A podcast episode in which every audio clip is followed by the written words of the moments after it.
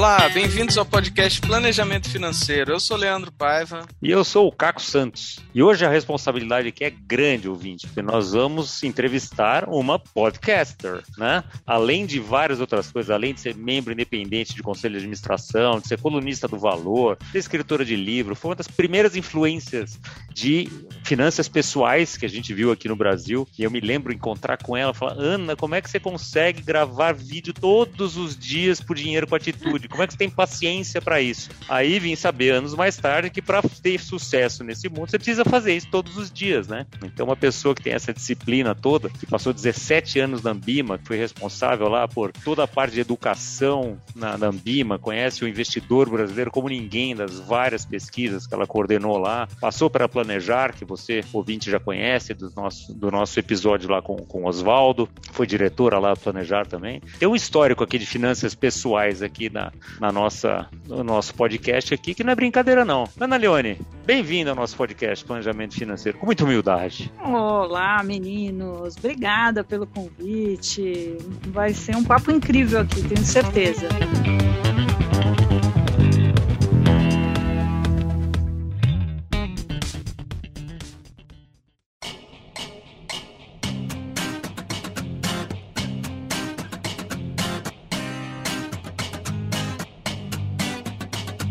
Leandro falou assim, puxa, vamos entrevistar a Ana, e você fala, não sei se, nem se eu tenho roupa para isso, né? Porque é. a Ana, né, essa e referência. Que até passou perfume. Passei perfume hoje, cortei o cabelo, né? Deixei tudo pronto aqui para. O Leandro também cortou o cabelo para vir aqui fazer, né, Leandro? Fazer essa, essa, entrevista de hoje aqui. Como é que você caiu nesse mundo de ambima, de finanças pessoais? De... Conta um pouquinho pro nosso ouvinte aqui. Como é que, como é que essa história toda começou? Bom, realmente, assim, eu comecei a trabalhar com esse tema numa época que nem eu sabia o que era, ou seja, então eu aceitei um emprego não sabendo exatamente o que eu ia fazer, e era assim uma terra de ninguém mesmo, porque não no mau sentido, mas era uma, uma pauta bem pouco explorada. Isso aconteceu em 2005, quando eu entrei na Ambid na época, e como você falou, eu fiquei aí 16 anos, quase 17 anos é, trabalhando lá, e eles estavam começando uma iniciativa de educação financeira. É, é até legal essa história aqui para quem está nos ouvindo, é uma história de mercado interessante. Na época, a autorregulação da Ambima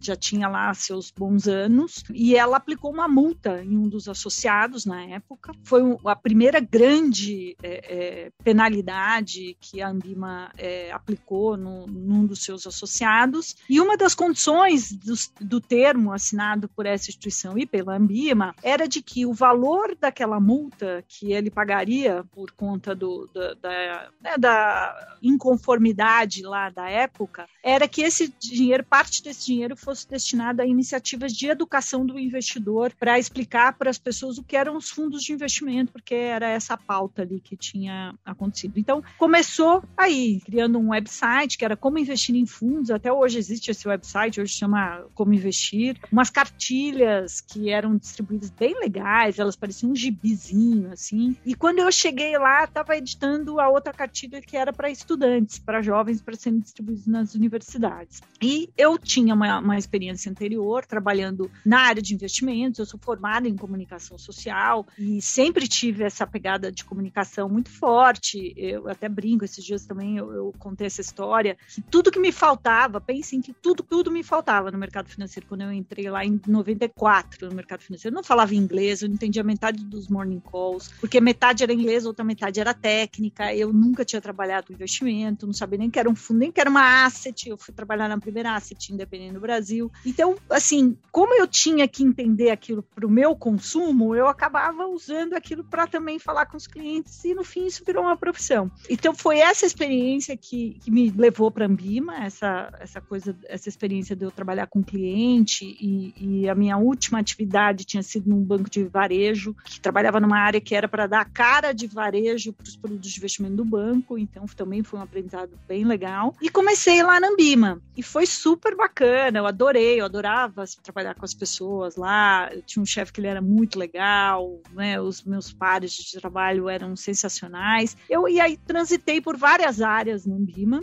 Eu só não trabalhei, não, não tive a oportunidade de, de atuar na área de autorregulação, mas todas as outras áreas eu passei, representação, é, não fui, né, é, head da representação, mas trabalhei lá bastante tempo, num, num cargo de gerência lá, cuidando das áreas de distribuição, é, mas fui responsável pela comunicação institucional da Ambima, pela área de educação, pela área de certificação, mais recente, por toda a área de base de dados, precificação de ativos, assessoria econômica. Então era bastante coisa, então tinha um lado bem técnico, mas toda passagem minha, a área de educação vinha junto, porque virou uma coisa também pessoal, que eu achei que era mais do que só uma atividade como executiva dos projetos, até dos projetos que a gente atuava nos órgãos, junto com, com os órgãos reguladores, né, a educação financeira como uma política pública, que a Ambima tem uma participação forte nisso, mas tinha a ver comigo também. É, eu me identifiquei muito. Mas assim, não foi tão romântico desse jeito, não, viu, gente? Assim, teve uma época que eu questionava muito, porque eu, eu tinha certeza que eu estava afundando a minha carreira. E vocês sabem, né, a gente está conversando aqui com pessoas que são de mercado, o quanto essa carreira é, assim, é um, um fiozinho de navalha, né? Você não cuida, putz, você perde relevância, é, uma hora aí você quer mudar, pô, você quer ir do front office pro back office, aí você não consegue voltar mais caso você queira, é, você construir uma carteira de clientes demora pra caramba, então tem todos os seus desafios que não tem que pensar muito estrategicamente, o que essa carreira para ela ser um minimamente longeva, porque ela é uma carreira curta, né? O, o, mundo executivo financeiro é muito curto. Pô, a política dos bancos é se aposentar aos 60 anos, né? As pessoas estão no auge do seu intelecto nessa idade. Então eu tinha muita dúvida. Eu falei, gente, tô enterrando minha carreira. Eu falei, tô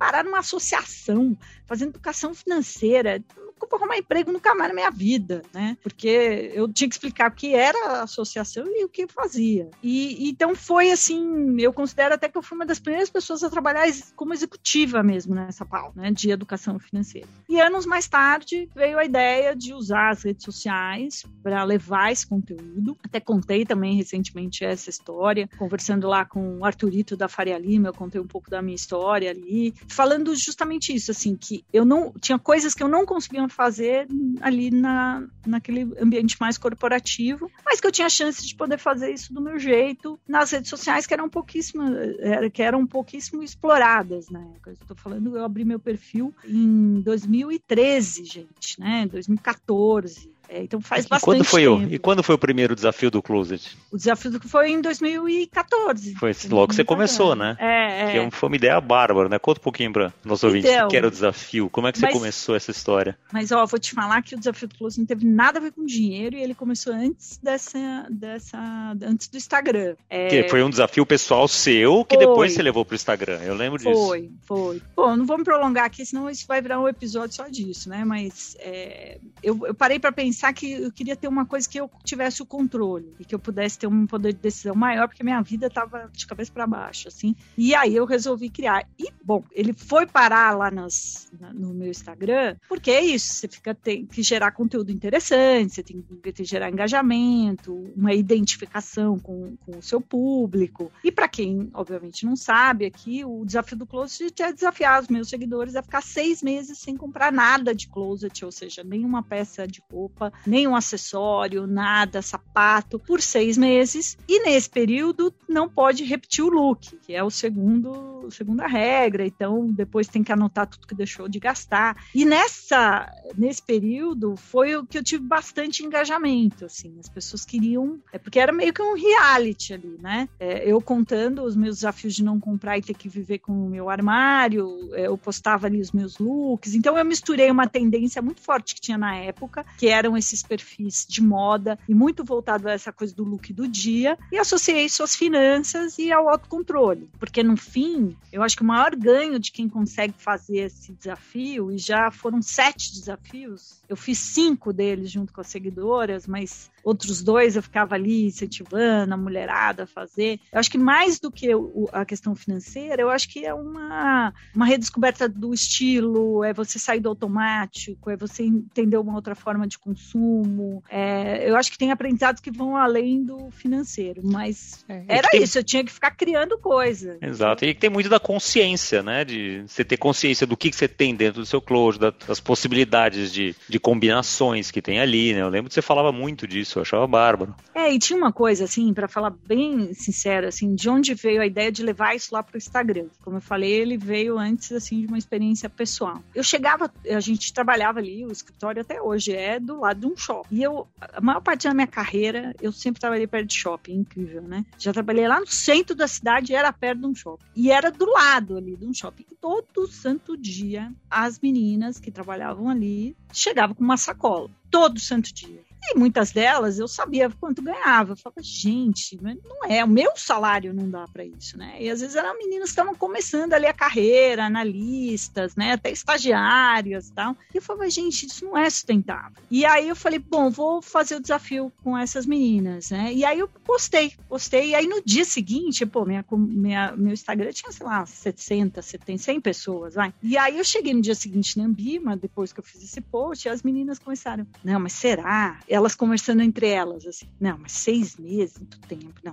mas a Ana fez, porque elas tinham visto eu fazer antes, né? Ah, mas não, não dá, mas ela fez porque ela tem um monte de roupa, tem roupa, isso e tal. Eu falei, meninas, vamos fazer o seguinte, eu faço com vocês, vamos fazer de novo? Aí a gente fez e foi super divertido. E uma coisa que eu percebi, o que mais me chamou a atenção, que obviamente eu não, não tive acesso à conta bancária delas, mas elas começaram a se produzir muito mais elas chegavam mais bem arrumadas para trabalhar, elas falavam batom. Elas descobriram que a maquiagem é um acessório, que é um jeito de você mudar o seu, sua imagem. Então, no fim, era muito isso que você trouxe, é sair do automático, é criar uma, e, e, aí depois eu fui estudar e, e, vi que, que as regras que tinham ali, elas eram bem de finanças comportamentais mesmo, né? Você falando isso me lembrou um caso de um cliente meu que ele Gastava muito com o supermercado, mas muito mesmo. E aí ele, de repente, foi mandado embora da empresa dele. E eles falaram: bom, a gente tem que parar de gastar aqui de, com o supermercado, pelo menos. Eles falaram: então tá, vamos fazer o seguinte vamos gastar tudo que a gente tem no nosso na nossa dispensa e só depois que acabar tudo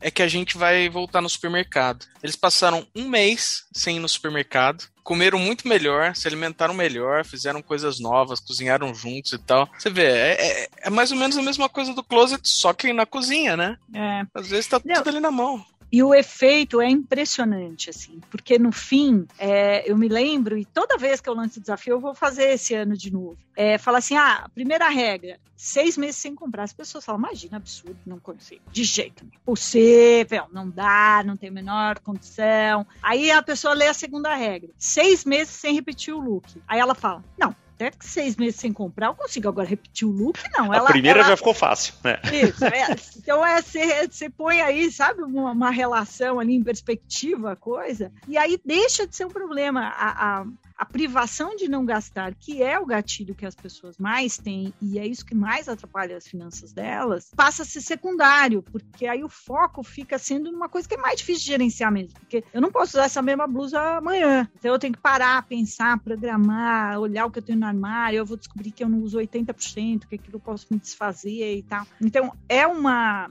é um jeito aplicado, e que isso também eu faço muito profissionalmente até hoje, do quanto a gente consegue, a partir de questões cotidianas, do dia a dia, contextualizadas, trazer conceitos e ensinamentos de educação financeira. Porque senão fica muito teórico. Então, ah, você vai anotar ali, olha, você tem que parar de gastar. Pô, tá bom, mas vamos gamificar isso? Vamos criar isso numa coisa é, que seja agradável? Porque, no fim, a maior concorrência para os investimentos, eu falo isso sempre, é o consumo, não é a instituição A ou B, né? não é o roubamonte, é, é o consumo. As pessoas vão privilegiar sempre o consumo. Dá para postar nas redes sociais o consumo, mas ninguém posta. É, é o prazer imediato versus o prazer lá para frente, né? Como sempre.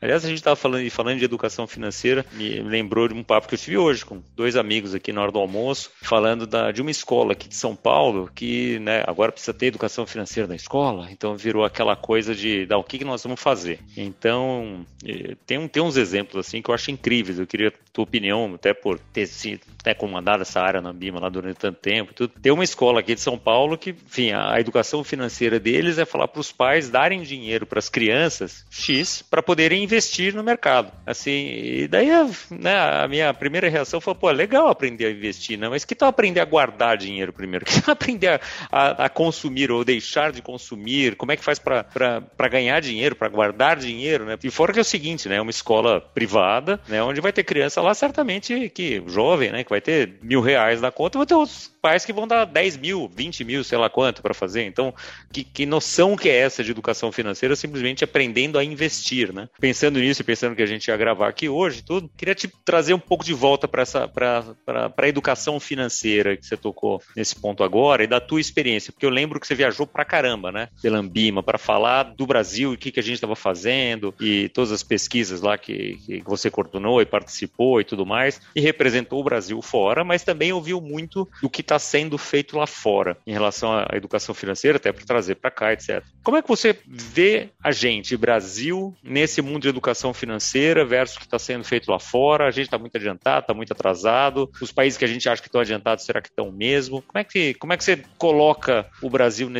panorama geral? eu participei assim, né, do alicerce ali da, de, dessa, dessa questão da educação financeira como uma política e que foi parar na, nas escolas. Isso é, é, sensacional poder ter vivido isso e, e, e, e passado, né? Olhar como isso avançou. A gente tem muito a síndrome do vira-lata aqui no Brasil. Isso a gente acho que tem que é, acho que tem que se orgulhar de muitas coisas quando a gente está falando dessa pauta. Em várias então, frentes, né? Mas essa é uma delas, né? É. Quando começou esse assunto, só para trazer um histórico aqui para vocês, né? Logo que eu entrei na Ambima lá atrás, né? O, a CVM criou um grupo que era um grupo consultivo de educação. Esse grupo existe até hoje para discutir é, esse, essa temática de educação financeira como as instituições poderiam criar iniciativas para promover a educação financeira, numa época que a gente estava ali é, crescendo bastante um, um, mercado de investimentos, as informações, os IPOs crescendo, enfim, aí a história é, já nos conta. E era um grupo formado por entidades de mercado, então tinha a Ambid, a Andima, é, tinha a Bovespa, a BMF, que eram tudo separadas, né? Hoje foram todos se consolidando, mas era um grupo bem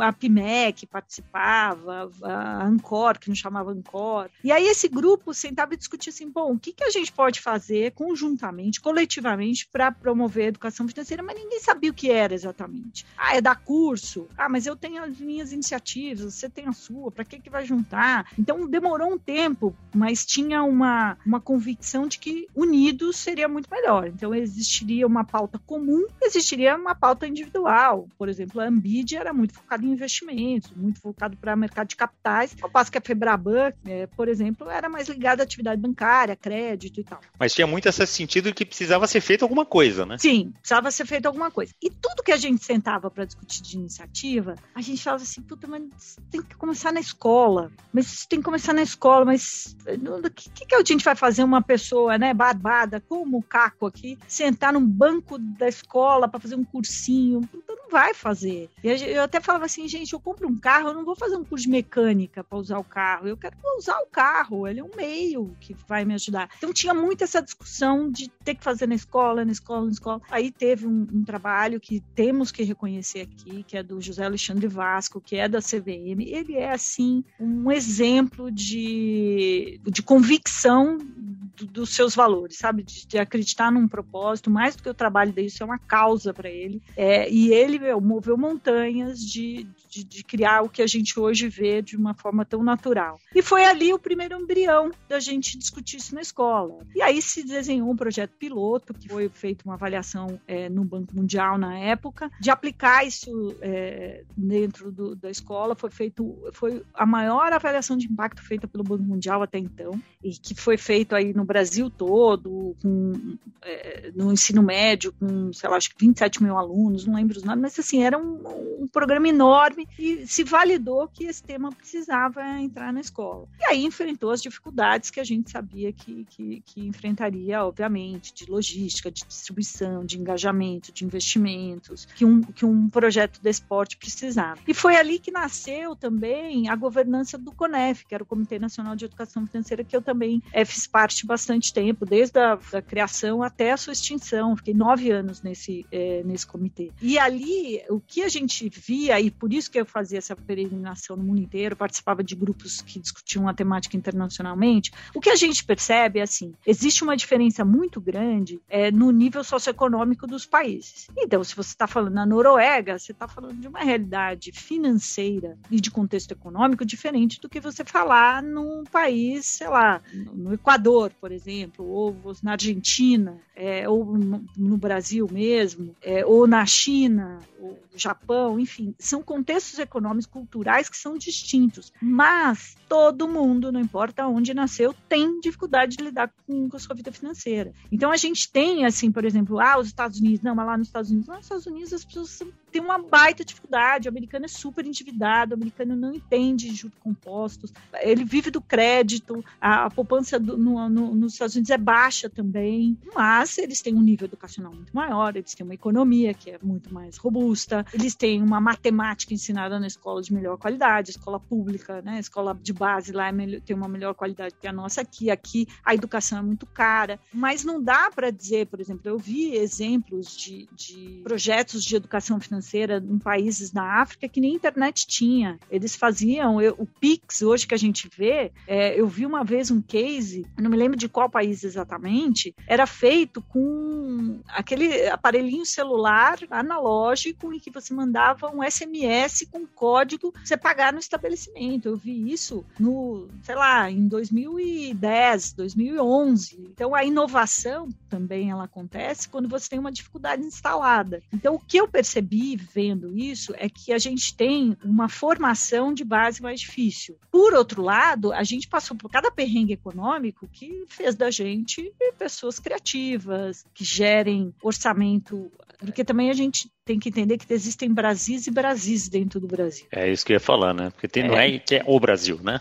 É. Temos vários Brasis. Se você pegar uma doméstica, por exemplo, que trabalhou a vida inteira como doméstica, ela pôs três filhos na faculdade, né? Tem gente da classe A, A, A, A, quer dizer, ou seja, do topinho da pirâmide social no Brasil, que entrou na pandemia sem um tostão guardado e teve que mudar o filho para uma escola pública, porque não tinha uma reserva financeira. Então, como é que dá para dizer que isso é uma questão? É questão de comportamento, é questão de vivência. Então, assim, o que a minha experiência mostra é que, obviamente, tem muito a fazer, mas nós não estamos atrás, não é por sermos brasileiros e temos uma série de dificuldades que isso nos põe no ranking é, abaixo, na, na forma como a gente lida com as nossas finanças. Não significa que a gente não tenha gaps de conhecimento. Os jovens têm uma dificuldade tremenda de matemática. O PISA, que mediu lá o conhecimento do ensino, a gente vê que é um gap muito grande. Mas quando a gente transporta isso para a área financeira, a gente está falando que as pessoas têm mais dificuldades com esses meios de pagamento, é, com o uso consciente do crédito, com os investimentos, porque é, é um, um mercado que ele está se abrindo agora. Se a gente pegar, é como se a economia de investimentos era pegar uma analogia lá quando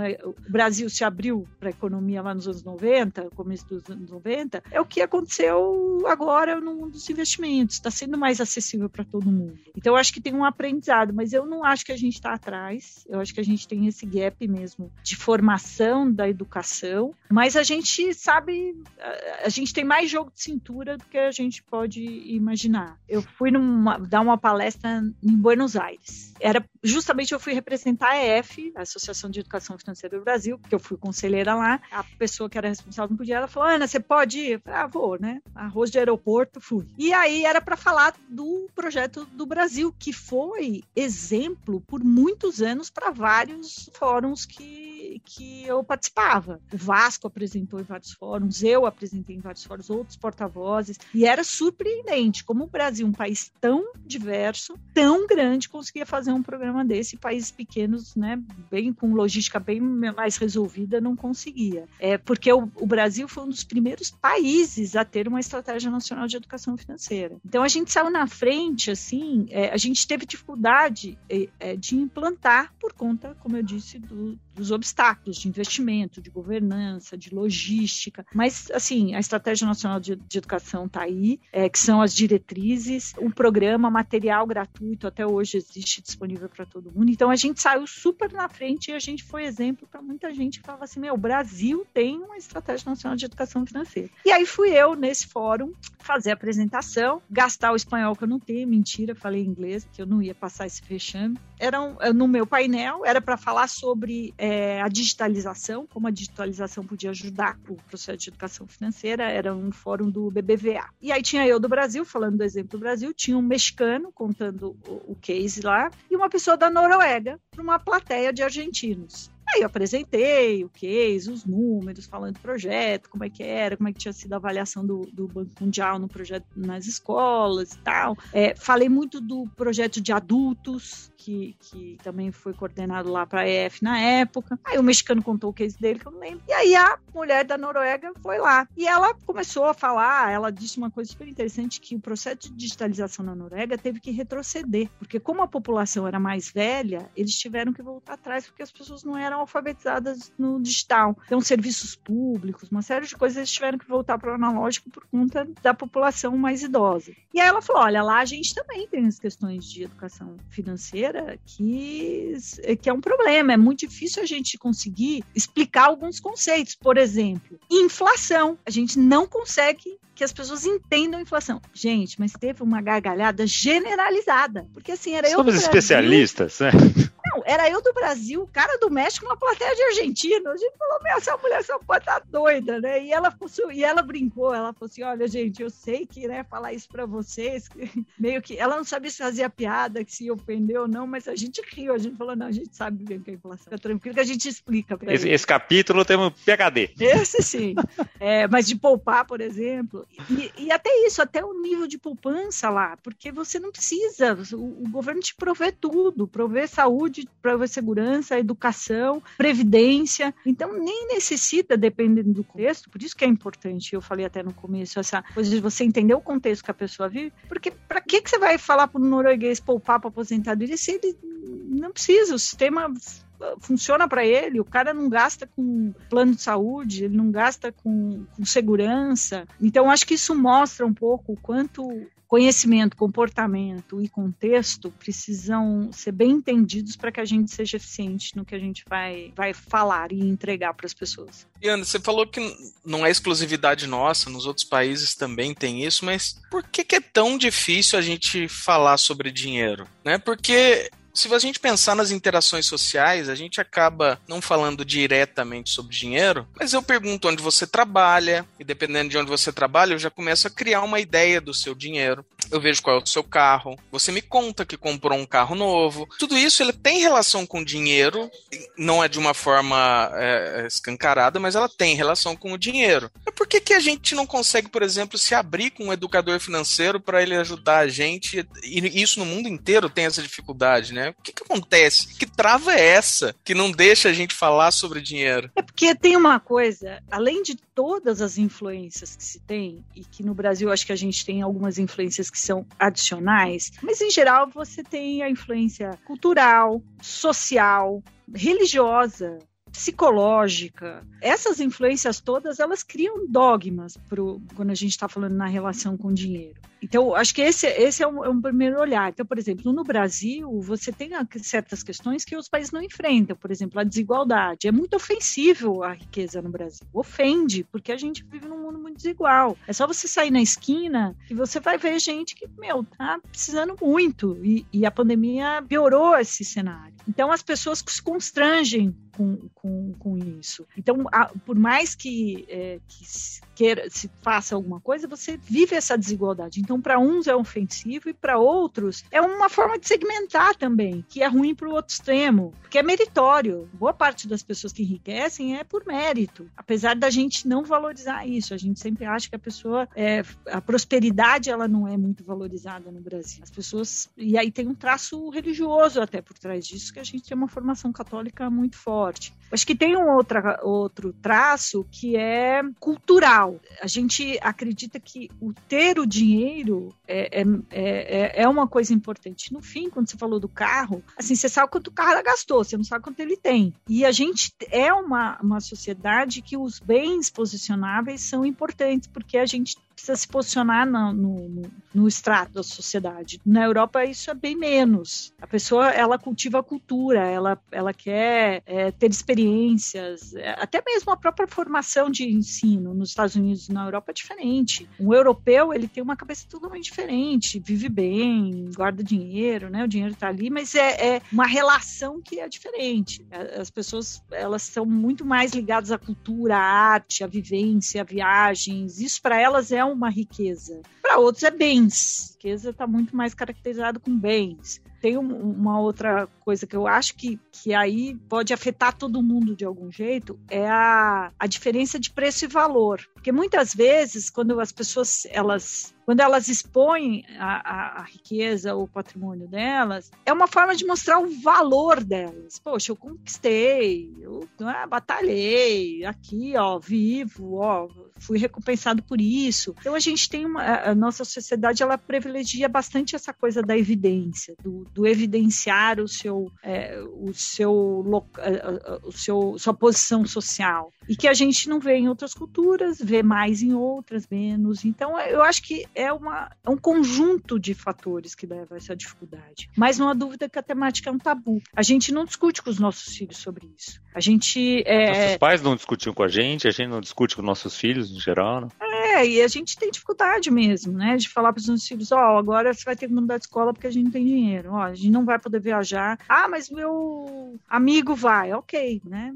Amigo, não sei qual é o tamanho do, da pedra do, da família do seu amigo. Mas é, é difícil, porque a gente também quer prover, não quer. Tem, tem um outro aspecto também social que eu acho importante, assim. Nós somos uma geração meio sanduíche, porque os nossos pais, muitos, né, tiveram aí, vieram imigrantes, pessoas que construíram, né, um patrimônio, levou uma vida para a construção do patrimônio e se privaram muito. Aí, em compensação, prover muito para os filhos, como uma forma de, puta, não tive, deixa eu dar para os meus filhos. E isso acaba não sendo tão educativo quando a gente olha do ponto de vista é, de educação financeira, mas o que, que vai dizer para um pai que, pô, não teve nada? Né? Eu conheço pessoas assim, chegaram aqui com uma roupa que tinha no corpo, fugido da guerra, e construiu patrimônio, né, impérios aí, vivem super bem. Poxa, não quiseram privar os filhos de nada. Como é que você julga uma coisa dessa? Porque vocês são planejadores financeiros, vocês sabem disso. A primeira regra é não julgar as decisões de ninguém, né? o, o destino que elas dão para o dinheiro, mas entender isso e conseguir mostrar para essas pessoas que, que, as decisões podem ser mais apuradas e podem ser melhor, é, mais bem administradas, eu acho que é uma missão mesmo. Mas respondendo a tua pergunta, Helena, eu acho que um monte de fator que interfere. Momento de vida, coisas que antes você valorizava e não valoriza mais, questões econômicas, enfim. Isso me lembra quando eu estava me planejando fazer minha transição de carreira, já faz mais de nove anos, etc. Eu estava conversando com um monte de gente, né? Todo mundo que mexia com finanças pessoais, eu fui tomar café, almoçar. Assim, a gente conversou a primeira vez sobre isso na piscina do na aniversário. Piscina, do amigo em comum, exatamente. Em comum. E depois fomos, fomos conversar mais na BIM, na Planejar e tudo mais, né? Mas eu me lembro que nessa época teve um amigo meu que, que enfim, tem uma asset, né, um, há um bom tempo e tal, e tinha, tinha muita gente, e eu perguntei para ele, falei, qual que você acha que vai ser a minha grande dificuldade, né, nesse, nesse mundo aqui, né? E ele falou, cara, eu acho que uma das maiores dificuldades que, que eu encontro, que tal, você provavelmente vai encontrar, é que tem um monte de gente que tem um monte de dinheiro que você acha que não tem nada, e tem um monte de gente que tem nada que se faz passar como se tivesse um monte de dinheiro. Então as pessoas uhum. não querem mostrar o que tem ou o que não tem. Então é muito difícil arrancar isso dela, é muito difícil da pessoa pessoa cair na real e se mostrar e ser até verdadeira, honesta, não só com você, mas com ela mesma, uhum. em relação a, a, como que ela se relaciona com o dinheiro, quando, se ela tem, quanto que ela tem, como é que ela vive bem com isso ou não, ou se não tem, por que que não tem e tudo mais, e é o que a gente vê no nosso dia a dia, nesses nove anos aí de planejamento financeiro, eu vi muito disso, muita gente que tinha, né, ele fala, né, come, come azeitona e arrota caviar, né, e, e, e vice-versa, né, e muita gente que também, tem é. um monte é. de dinheiro e que você, você vê na rua e fala, pô, coitado, vou dar um dinheiro pra esse cara porque não deve ter dinheiro pra almoçar, né. Esse, essa é uma questão, assim, é, a gente fez um podcast na CBN lá muito legal, que a gente falou sobre o mercado de luxo. Eu até recomendo é, é vocês ouvirem, porque realmente foi um dos contos mais interessantes, assim, que a gente gravou, é, e a gente falou com um especialista em mercado de luxo, então a gente falou do mercado de luxo de uma forma geral. E uma das coisas que, e eu concordo muito, e a gente pode levar isso para todos os mercados, é a gente entender quais são os nossos verdadeiros benchmarks. O que, que eu quero dizer com isso? Quando a gente se compara com os Estados Unidos, é interessante, é legal os Estados Unidos, mas a gente tem que se comparar de menos 20 anos porque a maturidade do mercado é completamente a maturidade do comportamento das pessoas é diferente. Assim como a gente se comparar com a Ásia. Então ele estava falando, por exemplo, ah, o mercado de pele, né, de, de artigos de luxo de pele. Ok, antigamente era um, uma coisa que era um comportamento muito presente, era um consumo muito forte de, de casacos de pele, e agora existe toda essa questão do ambientalismo e tal, né, da proteção dos animais, etc. E tal. Então, assim, é, é mais fácil você convencer eles daquela pauta, porque eles já usufruíram daquilo, é, do que agora. Pô, é que aqui não, nem é, o, não é um consumidor de mercado de pele, mas se fosse, era mais difícil de justificar. Por quê? Porque está vivendo aquilo agora. Então, nós somos seres humanos, então é muito difícil você é, induzir comportamentos em, em maturidades sociais diferentes. E aí o que ele trouxe é o seguinte: por que, que também o europeu que eu citei aqui é diferente do americano ou diferente do brasileiro? brasileiro, porque eles têm 500 anos a mais, 600 anos a mais que a gente. Então, eles já passaram, experimentaram coisas que para eles hoje não significam mais o que significava no passado. Então, as posses. É, é isso, ele até citou, ele falou, gente, as pessoas compravam título de nobreza para ter nome que nem era deles, da família dos outros. Sabe né? o que está à venda agora? É. Verificado no Twitter. Você vai poder pagar para ser verificado no Olha, Twitter. Então, 3 dólares bem, por mês. Ainda bem que eu já tenho minha verificação foi free, tá? Mas assim, é isso. É, um, é as pessoas. Da, hoje, aí você fala, ah, mas aqui, imagina o cara pagar para ser no Twitter. Os caras compravam aqui 300 anos atrás título de nobreza e era normal. Como vai ser normal pagar pelo para verificação do Twitter? Daqui 100 anos, eu falo assim, meu, que os caras faziam um negócio desse. Então a gente sempre tem que olhar um pouco pro retrovisor. Então, aí voltando ao ponto aqui do, desse, por que que o, o que o, hoje o europeu ele tem muito mais isso da cultura, da arte, da vivência, do, da menos posse. Por que, que a, a, a, riqueza é mais elegante, mais silenciosa? Porque a maturidade é diferente. Aqui no Brasil, as pessoas estão experimentando agora, gente, né? Vocês são da minha geração. Eu recebi o contra-cheque, eu não sabia quanto que eu tinha, que, quanto eu ganhava para da inflação. E eu tinha que, assim, receber e já ir direto para o supermercado comprar alguma coisa, porque senão o, o, o caminho de casa para o supermercado acabava o dinheiro já. É, a gente estocava comida. Então não dá para falar que, poxa, agora que a gente experimenta uma estabilidade econômica, que as pessoas têm condição de comprar né,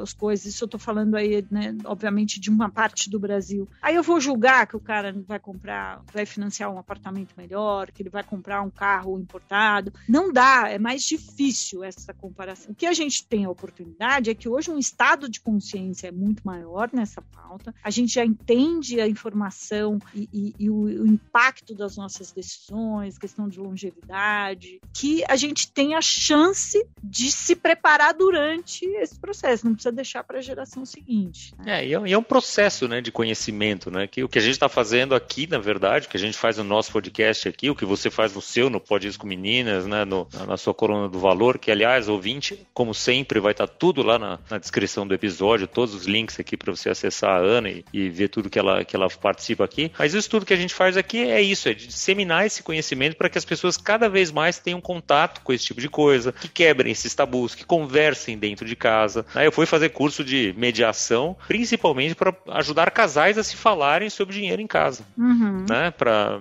tem alguns que né, no, no, divórcio, né, em práticas colaborativas, mas tem outros que, que eu ajudo literalmente a conversarem, porque um gosta de gastar, o outro gosta de né, ver que precisa poupar. E é, e é complexo isso. É muito complexo. É, e, e, assim, até a gente, uma das minhas colunas que eu escrevi, eu conversei com um advogado justamente sobre perpetuação patrimonial. E aí ele me falou uma frase que eu usei na coluna que eu acho que é esplêndida, assim. Você consegue regular bens, você não consegue regular sentimentos e é isso, assim, quando a gente está falando dessa, desse estado de consciência é, que a gente tem hoje, é como fumar, gente. Fumar todo mundo sabe que mata, comprovado. Tem lá quando você compra cigarro, tem lá a pessoa lá toda ferrada. Você sabe, mas todo dia tem novos fumantes. A indústria de cigarro continua vendendo cigarro, mas o estado de consciência é diferente. Então, hoje, uma pessoa que é, se endivida loucamente para ter bens posicionais e que pouco às vezes vezes traz bem-estar para ela, mas traz status e é um atributo importante, a gente também tem que considerar, as pessoas valorizam isso, ela sabe que putz, o rolê dela não tá tão bom assim, né? Que uma hora isso vai trazer alguma consequência. Então eu acho que só o estado de consciência mudar não é o suficiente, mas já é alguma coisa.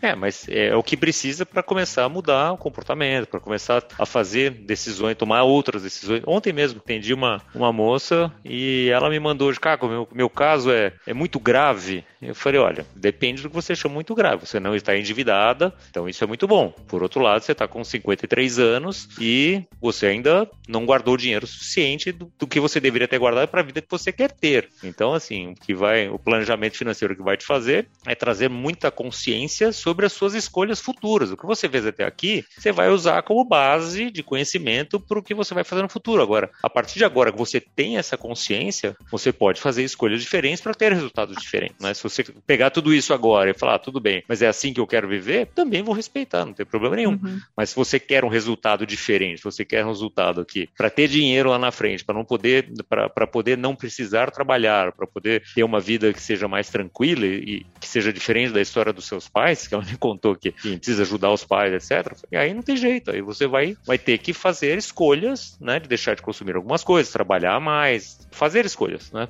Mas uhum. com mais consciência. E é essa consciência que vai trazendo melhores decisões que levam a melhores resultados. Daí é o, é o ciclo do conhecimento e da, e da evolução em, em várias, em, em todas as áreas, né? É, eu, eu acho, por isso que essa pauta é tão apaixonante. Assim, Total. Né? No fim, porque a gente está falando de, de, de comportamento, uhum. puro comportamento. E você falou uma coisa engraçada, você falou dos sentimentos, né? Na semana passada tive uma reunião com um casal, e daí os caras começaram a quebrar um pau na reunião, mas quebrar um pau. Por que é isso? Porque um quer gastar e o outro, né? Não é que um quer gastar, mas um não tá nem aí e o outro tá super preocupado. Uhum. E daí, em um momento da conversa, falou: não, mas ele não pode sentir isso. Eu falei: opa, peraí, tempo, tempo, vamos dar uma parada aqui, porque assim, quem é você para controlar o que ele vai ou não vai sentir? Você uhum. vai me desculpar. Você controla o seu sentimento? Não. Mas é que controlar o dele, pelo amor de Deus. Então vamos entender o sentimento dele para daí a gente, a partir disso, fazer alguma coisa. Mas não dá pra você querer controlar o sentimento das pessoas, mas a,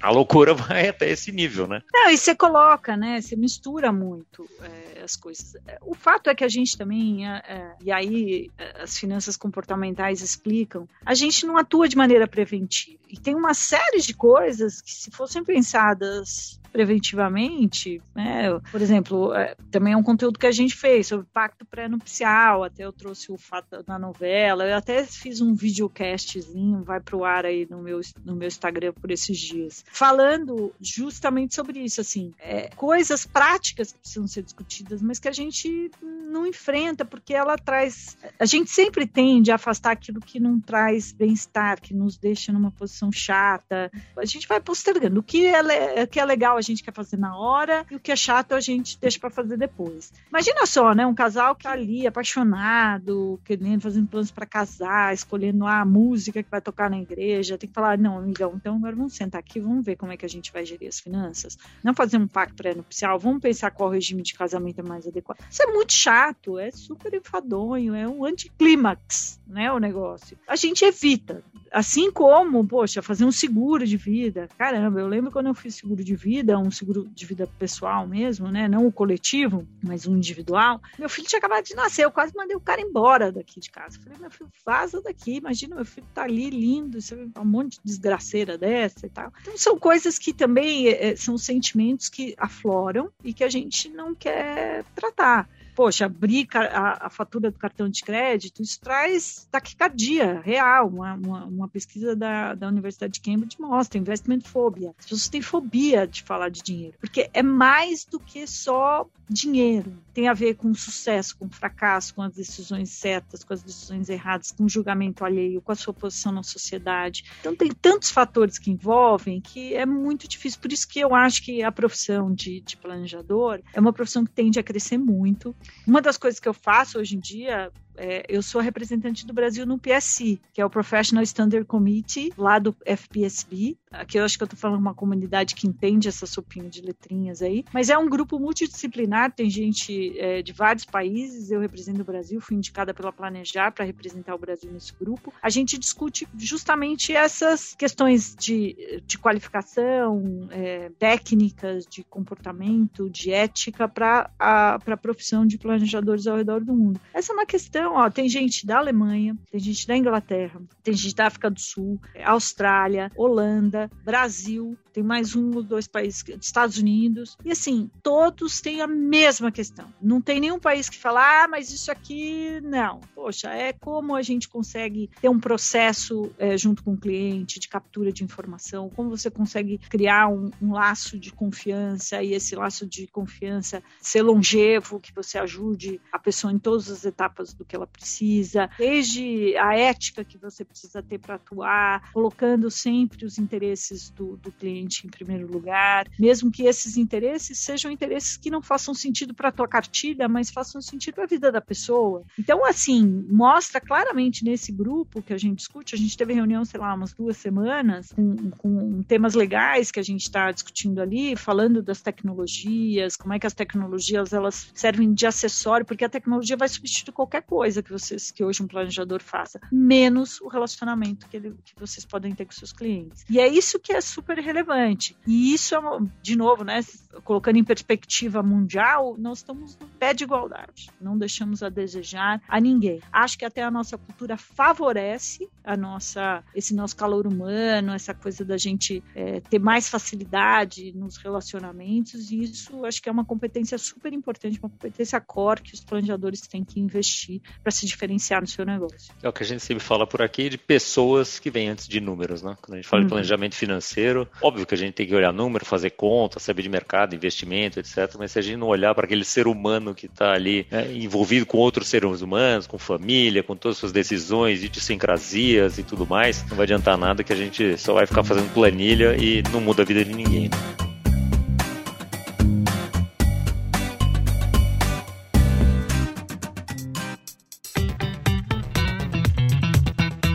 Bom, Ana. Assim, tem papo aqui para mais de metro ainda. Tem, né? Opa. E você vai ter que voltar outras vezes. Eu nem falei da minha transição de carreira. Pois é, vai ter que vir outras vezes. Vai fazer o quê, né? A gente vai. Já, já fica o convite. Para quando você quiser, a casa é sua, só bater na porta, a gente, a gente deixa você entrar. Legal. E, e a gente sempre pede aqui, antes do, do final do episódio, uma dica de livro, de filme, de série, alguma coisa que você que tenha te marcado ou que você esteja consumindo agora e que você queira deixar de para o nosso ouvinte. Olha, gente, eu sou assim uma devoradora de séries e livros. É, eu gosto de vários. Eu acho que é, vários aqui já devem ter sido sugeridos, como os livros do Daniel que eu gosto demais. Todas as séries têm a ensinar. As colunas que mais dão repercussão que eu escrevo são as que eu tiro as lições financeiras. Uma das mais lidas foi as cinco lições financeiras de Breaking Bad. Quem não assistiu essa série, é antigona, mas é a melhor série da vida que eu já assisti. E eu assisti agora uma recente que eu acho que vale a pena.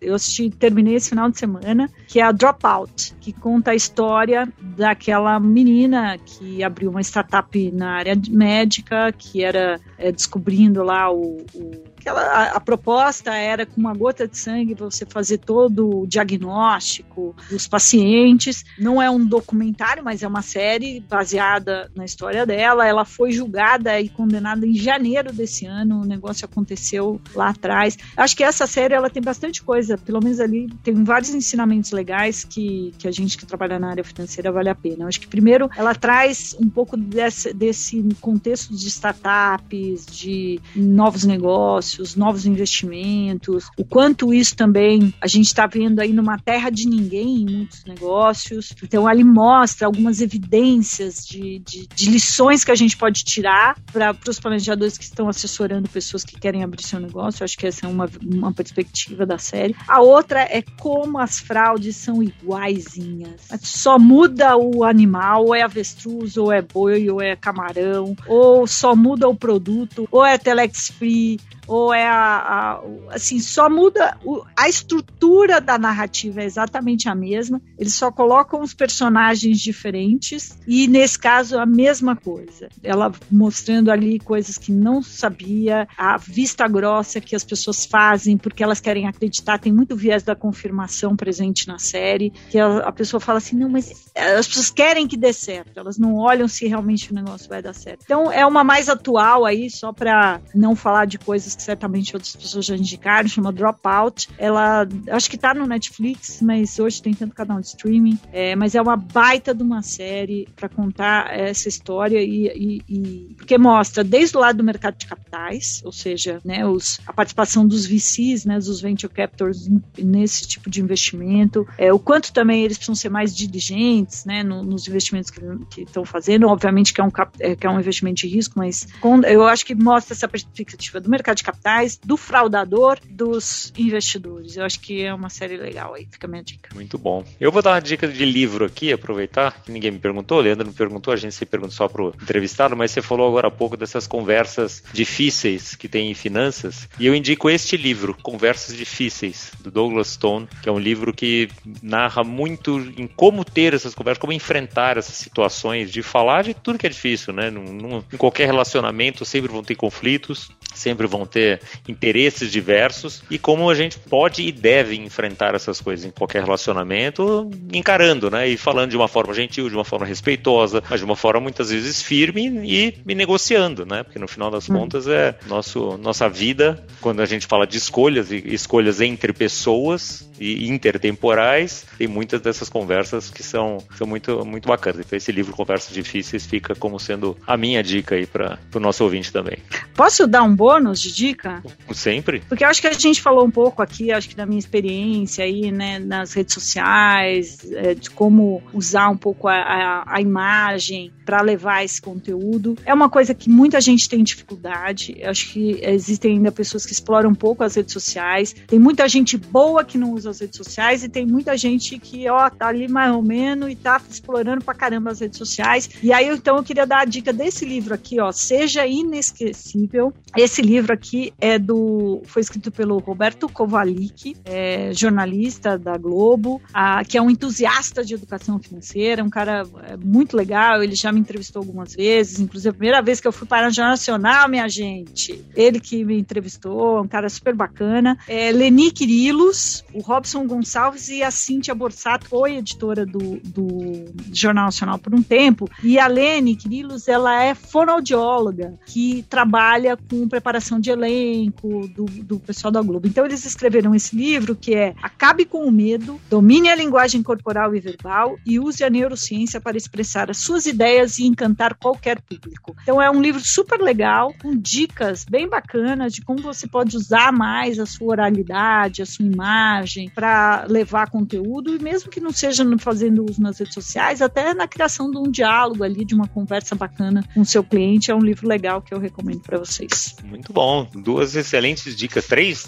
contando com Breaking Bad. E para ir procurar depois a coluna da Ana na, falando das cinco lições financeiras do Breaking Bad. Muito bom. Excelente, ouvinte. Mais aqui um daqueles episódios inesquecíveis também. E a Ana já aprendeu como ser inesquecível e certamente trouxe isso aqui pra gente. Ana, te agradeço demais a tua presença aqui, tua gentileza de, de vir aqui estar com a gente, falando de todo esse seu conhecimento e toda a sua história. E para você, ouvinte, fica o convite para divulgar nas tuas redes também, divulgar tudo que você ouviu ouviu aqui, divulgar o nosso podcast, compartilhar com a gente o que, quem você quer ouvir, sobre o que você quer ouvir, que a gente faz esse podcast para você. E semana que vem tem mais planejamento financeiro. Até lá!